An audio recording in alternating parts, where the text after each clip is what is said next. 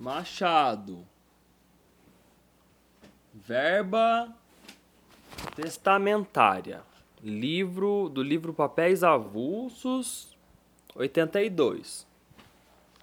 Item é minha última vontade que o caixão em que o meu corpo houver de ser enterrado seja fabricado em casa de Joaquim Soares, a rua Alfândega. Desejo que ele tenha conhecimento desta disposição, que também será pública. Este aí não me conhece, mas é digno da distinção, por ser dos nossos melhores artistas e um dos mais honrados da nossa terra cumpriu-se à risca esta verba testamentária. Ele fez o caixão em que foi metido o corpo do pobre Nicolau. Fabricou-o ele mesmo. E no fim, por um movimento cordial, pediu licença para não receber nenhuma remuneração. Estava pago. O favor do defunto era em si mesmo um prêmio insigne. Só desejava uma coisa: a cópia autêntica da verba. Deram-lhe, ele mandou a encaixilhar e pendurar em um prego da loja. Os outros fabricantes de caixões, passando o assombro, clamaram que o testamento era um despropósito. Desculpe. Felizmente, e esta é uma das vantagens do Estado Social, felizmente, todas os demais Todas as demais classes acharam que aquela mão saindo do abismo para abençoar a obra de um operário modesto praticara uma ação rara, magnânima. Era 55. A população estava mais conchegada. Não se falou de outra coisa. O nome dele reboou por muitos dias na imprensa da corte, de onde passou às províncias mas a vida universal é tão variada, os sucessos acumulam-se em tanta multidão e com tal presteza. E, finalmente, a memória dos homens é tão frágil que um dia chegou em que a ação dele mergulhou de todo no ouvido. Não venho restaurá-la. Esquecer é uma necessidade. A vida é uma lousa em que o destino para escrever um novo caso precisa apagar o caso escrito, obra de lápis e esponja. Não venho, não, não venho restaurá-la. Há milhares de ações tão bonitas ou ainda mais bonitas do que a dele, e comidas do esquecimento. Venho dizer que a verba testamentária não é um efeito sem causa venho mostrar uma das maiores curiosidades mórbidas deste século. Sim, leitor amado, vamos entrar em plena patologia. Esse menino que aí vês, nos fins do século passado, esse menino não é um produto são, não é um organismo perfeito. Ao contrário, desde os mais tenros anos manifestou por atos reiterados do que nele algum vício interior, alguma falha orgânica. Não se pode explicar de outro modo a obstinação com que ele corre e a destruir os brinquedos dos outros meninos. Não digo os que são iguais aos dele, ou ainda inferiores, mas os melhores, ou por assim dizer, mais ricos. Menos ainda se compreende que nos casos em que o brinquedo é único ou somente raro, o jovem console a vítima com dois a três pontapés, nunca menos de um. Tudo isso é obscuro. Culpa do pai, não pode ser.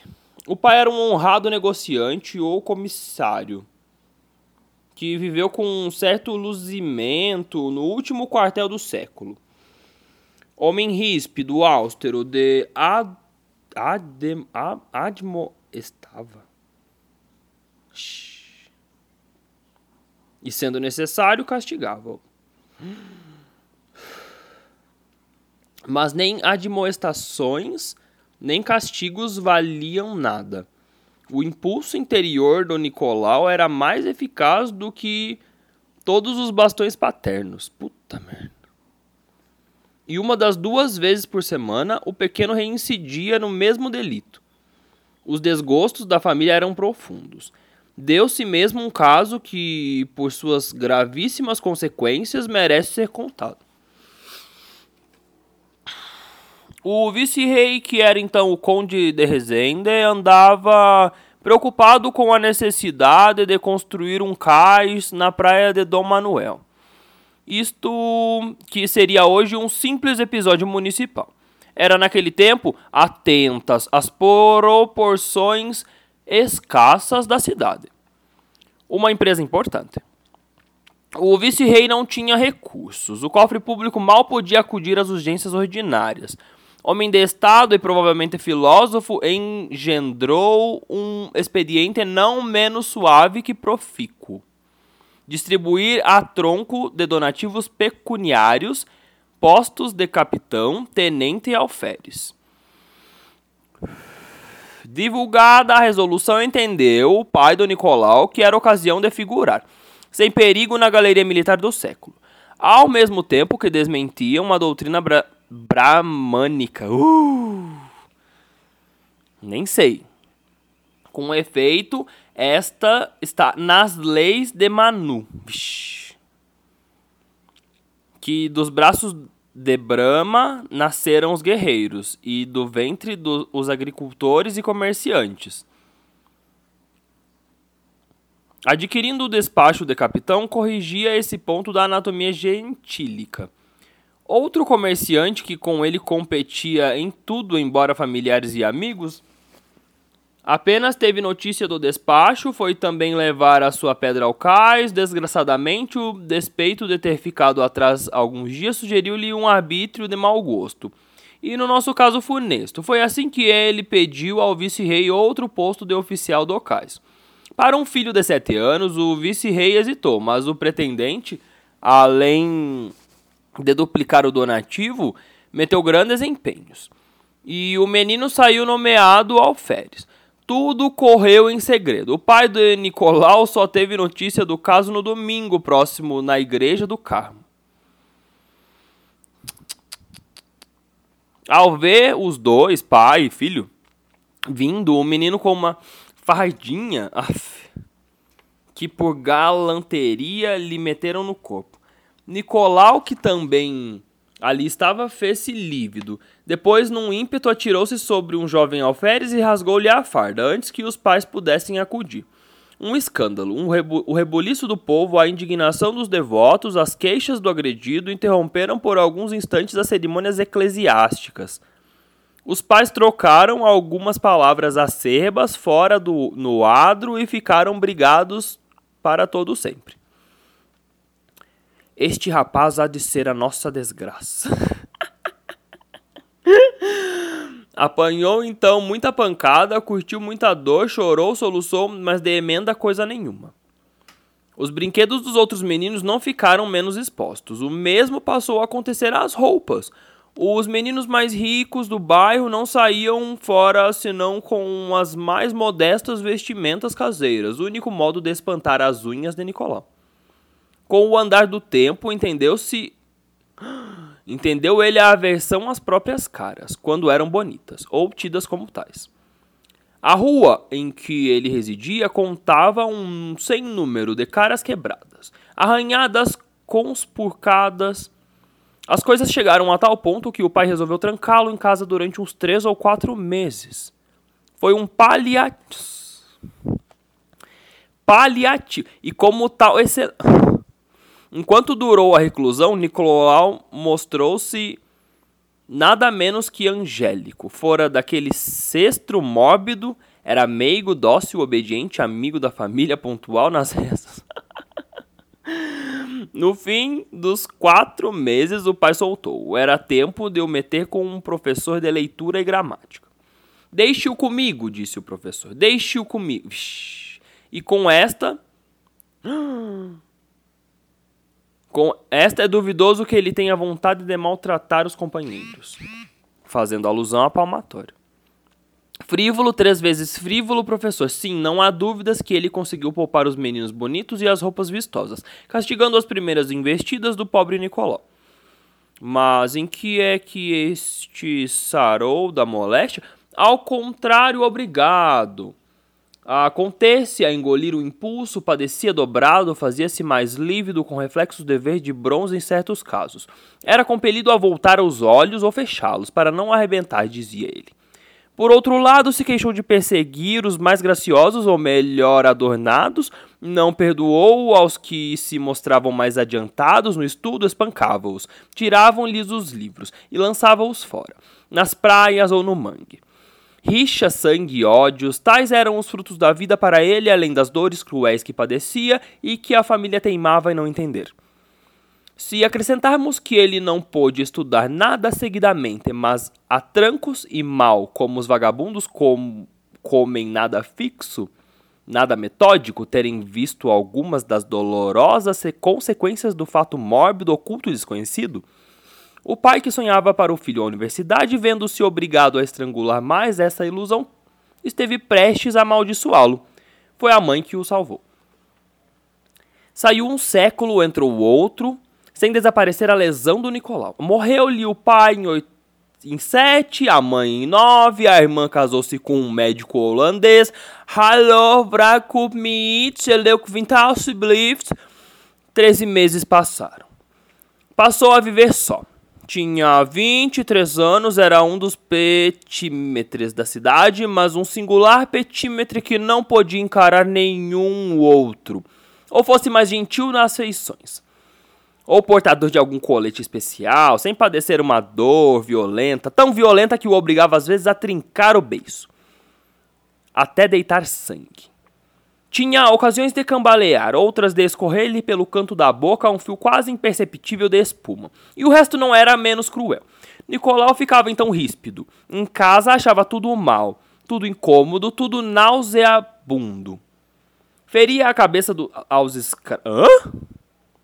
Feria a cabeça aos escravos com os pratos que iam partir-se também, e perseguia os cães a pontapés, não sossegava dez minutos, não comia ou comia mal. Enfim, dormia.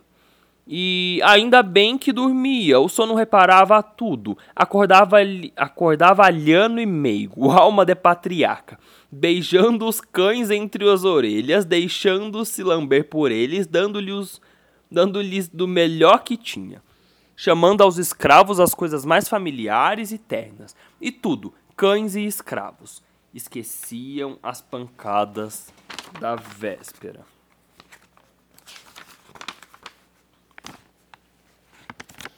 E acudiam às vozes dele, obedientes namorados, como se este fosse o verdadeiro senhor e não o outro.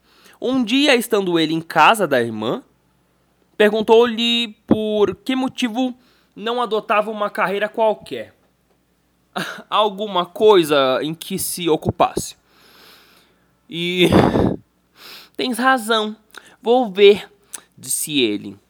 Interveio o cunhado e opinou por um emprego na diplomacia.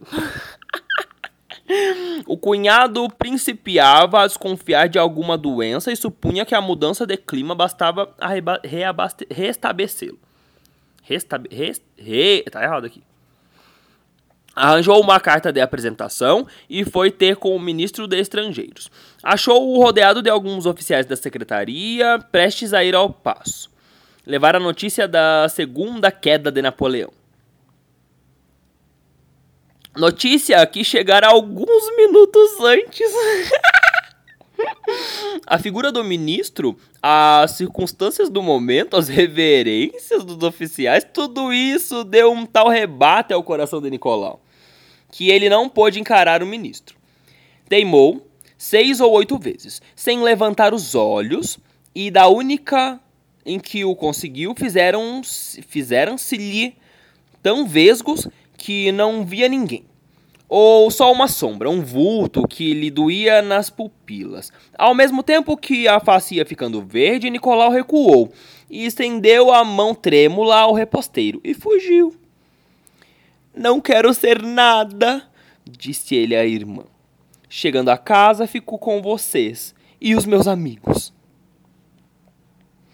Os amigos eram os rapazes mais antipáticos da cidade, vulgares e ínfimos.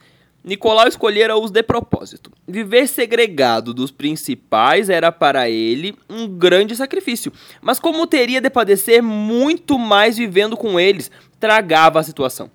Isto prova que ele tinha um certo conhecimento empírico do mal e do paliativo.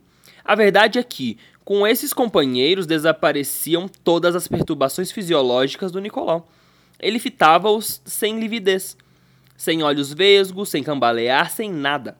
Além disso, não só eles lhe poupavam a natural irritabilidade, como porfiavam em tornar-lhe a vida se não deliciosa, tranquila e para isso diziam-lhe as maiores finezas do mundo.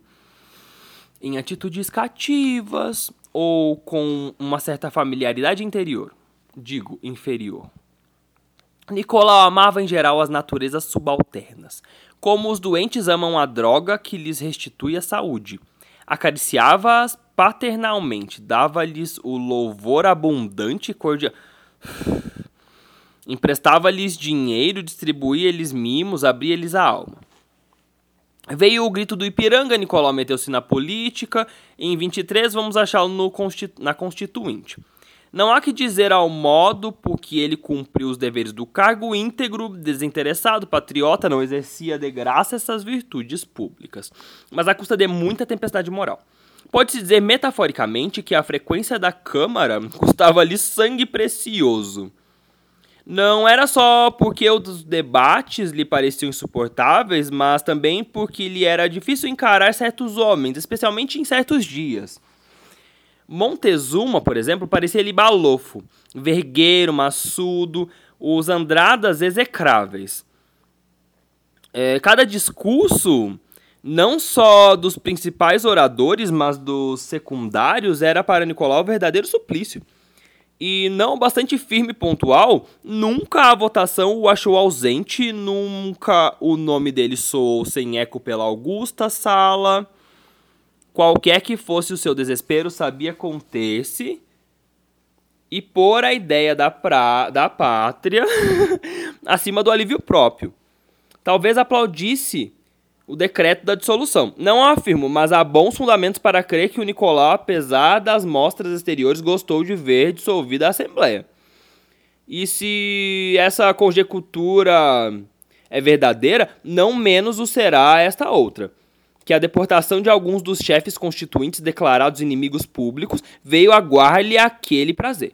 Nicolau, que padecera com os discursos deles, não menos padeceu com o exílio posto-lhes desse um certo relevo. Se ele também fosse exilado, hum, você podia casar, mano, disse-lhe a irmã. Não tenho noiva. Arranjo-lhe uma, valeu? Era um plano do marido. Na opinião desta, deste, a moléstia do Nicolau estava descoberta. Era um verme do baço, que se nutria da dor do paciente, isto é, de uma secreção especial produzida pela vista de alguns fatos, situações ou pessoas. A questão era matar o verme, mas não conhecendo nenhuma substância química própria de destruí-lo, restava o recurso de obstar a secreção, cuja ausência daria igual resultado. Portanto, urgia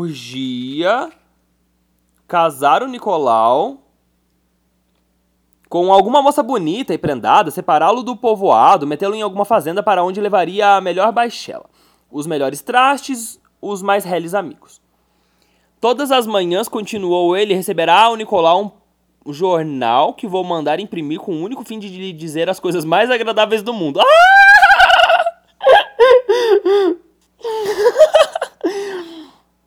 e dizê-las nominalmente, recordando seus modestos, mas profícuos trabalhos da Constituinte, e atribuindo-lhe muitas aventuras namoradas. Agudezas do espírito, rasgos de coragem. Já falei do almirante holandês para consentir que, de quando em quando, vá ter com, a Nico com o Nicolau algum dos nossos oficiais dizer-lhe que não podia voltar para a Haia, sem a honra de contemplar um cidadão tão eminente e simpático em que se reúnem qualidades raras e de ordinárias peças. Você se puder alcançar de alguma modista, a Gudim, por exemplo. Que Gudan? Não. Gudan. Que ponha o nome de Nicolau em um chapéu ou mantelete. Ajudará muito a cura de seu mano. Cartas amorosas anônimas enviadas pelo correio são um recurso eficaz. Mas comecemos pelo princípio, que é casá-lo. Nunca um plano foi mais conscienciosamente executado, a noiva escolhida era a mais esbelta ou uma das mais esbeltas da capital. Casou-os o próprio bispo, recolhido à fazenda. Foram com ele somente alguns de seus mais triviais amigos. Fez-se o jornal, mandaram-se as cartas, peitaram-se as visitas. Durante três meses tudo caminhou às mil maravilhas. Mas a natureza apostada em lograr o homem mostrou ainda desta vez que ela possui segredos inopináveis. Um dos meios de agradar ao Nicolau era elogiar a beleza, a elegância e as virtudes da mulher. Mas a moléstia caminhara. E o que parecia remédio excelente foi simples agravação do mal. Nicolau, ao fim do certo tempo, achava ociosos e excessivos tantos elogios à mulher, e bastava isto a impacientá-lo a impaciência a produzir-lhe a fatal secreção. Parece mesmo que chegou ao ponto de não poder encará-la muito tempo ou, e a encará-la mal. Vieram algumas rixas de que seriam o princípio de uma separação. Se ela não morresse daí a pouco. A dor do Nicolau foi profunda e verdadeira, mas a cura interrompeu-se logo, porque ele desceu ao Rio de Janeiro, onde o vamos achar tempos depois entre os revolucionários de 31. Conquanto parecia temerário dizer as causas que levaram Nicolau para o campo da aclamação. Na noite de 6 para 7, penso que não ou sim estará longe da verdade quem supuser que foi o raciocínio de um ateniense célebre e anônimo. Tanto os que diziam bem como os que diziam mal dos imperadores tinham enchido as medidas do Nicolau. Esse homem que inspirava entusiasmos e ódios, cujo nome era repetido onde quer que o Nicolau estivesse, na rua, no teatro, nas casas alheias, tornou-se uma verdadeira perseguição mórbida. Daí o fervor com que ele meteu a mão no movimento de 31. A abdicação foi um alívio. Verdade é que a regência o achou dentro de um pouco tempo entre os seus adversários. E há quem afirme que ele se filiou ao partido Caramuru ou Restaurador, posto não ficasse prova do ato. O que é certo é que a vida pública do Nicolau cessou com a maioridade, ou então fora cessada. A doença apoderara-se definitivamente do organismo, Nicolau ia a pouco e pouco recuando na solidão. Não, é, com tantos benefícios assim não é solidão daí não, né, meu irmão? É solitude. Não podia fazer certas visitas, frequentar certas casas, o teatro mal chegava a distraí-lo. Era tão melindroso o estado dos seus órgãos auditivos que o ruído dos aplausos causava-lhe dores atrozes. O entusiasmo da população fluminense para com a famosa Candiani e a Merea, mas a Candiani principalmente, cujo carro puxaram alguns braços humanos, obsequio, tanto mais insigne quanto que o não fariam ao próprio Platão. Este esse entusiasmo aí foi uma das maiores mortificações do Nicolau. Ele chegou ao ponto de não ir mais ao teatro, de achar a Candiane insuportável e preferir a norma. Dos realejos à da primadona. Não era o exageração de patriota que ele gostava de ouvir o João Caetano. Nos primeiros. Mas afinal deixou também e quase que inteiramente os teatros. Está perdido, pensou o cunhado. Se pudéssemos dar-lhe um baço. No... Como pensar em semelhantes absurdos? Estava naturalmente perdido, já não bastavam os recreios domésticos. As tarefas literárias a que se deu, versos da família, glosas a prêmio e odes políticas, não duraram muito tempo, e pode ser até que lhe dobrassem o mal. De fato, um dia apareceu-lhe essa ocupação, era a coisa mais ridícula do mundo, e os aplausos, dias, por exemplo, deram-lhe ideia de um povo trivial e de mau gosto. Esse sentimento literário, fruto de uma lesão orgânica, reagiu sobre a mesma lesão ao ponto de produzir graves crises que o tiveram algum tempo na cama. O cunhado aproveitou o momento para desenterrar-lhe da casa todos os livros de certo porte. Explica-se menos o desalinho com que daí a meses começou a vestir-se. Educado com hábitos de elegância, era antigo freguês de um dos principais alfaiates da corte. O Plum, não passando um só dia em que não fosse pentear-se ao, Desmarais e Gerard, na rua Ouvidor, parece que achou enfatuada esta denominação de cabeleireiros do passo e castigou-os indo pentear-se a um barbeiro ínfimo. Quanto ao motivo que o levou a trocar de traje, repito que é inteiramente obscuro. E não haver sugestão da idade é inexplicável. A despedida do cozinheiro é outro enigma. Nicolau, por insinuação do cunhado que o queria distrair, dava dois jantares por semana. E os convivas eram unânimes em achar que o cozinheiro dele primava sobre todos os da capital. Realmente, os pratos eram bons, alguns ótimos, mas o elogio era um tanto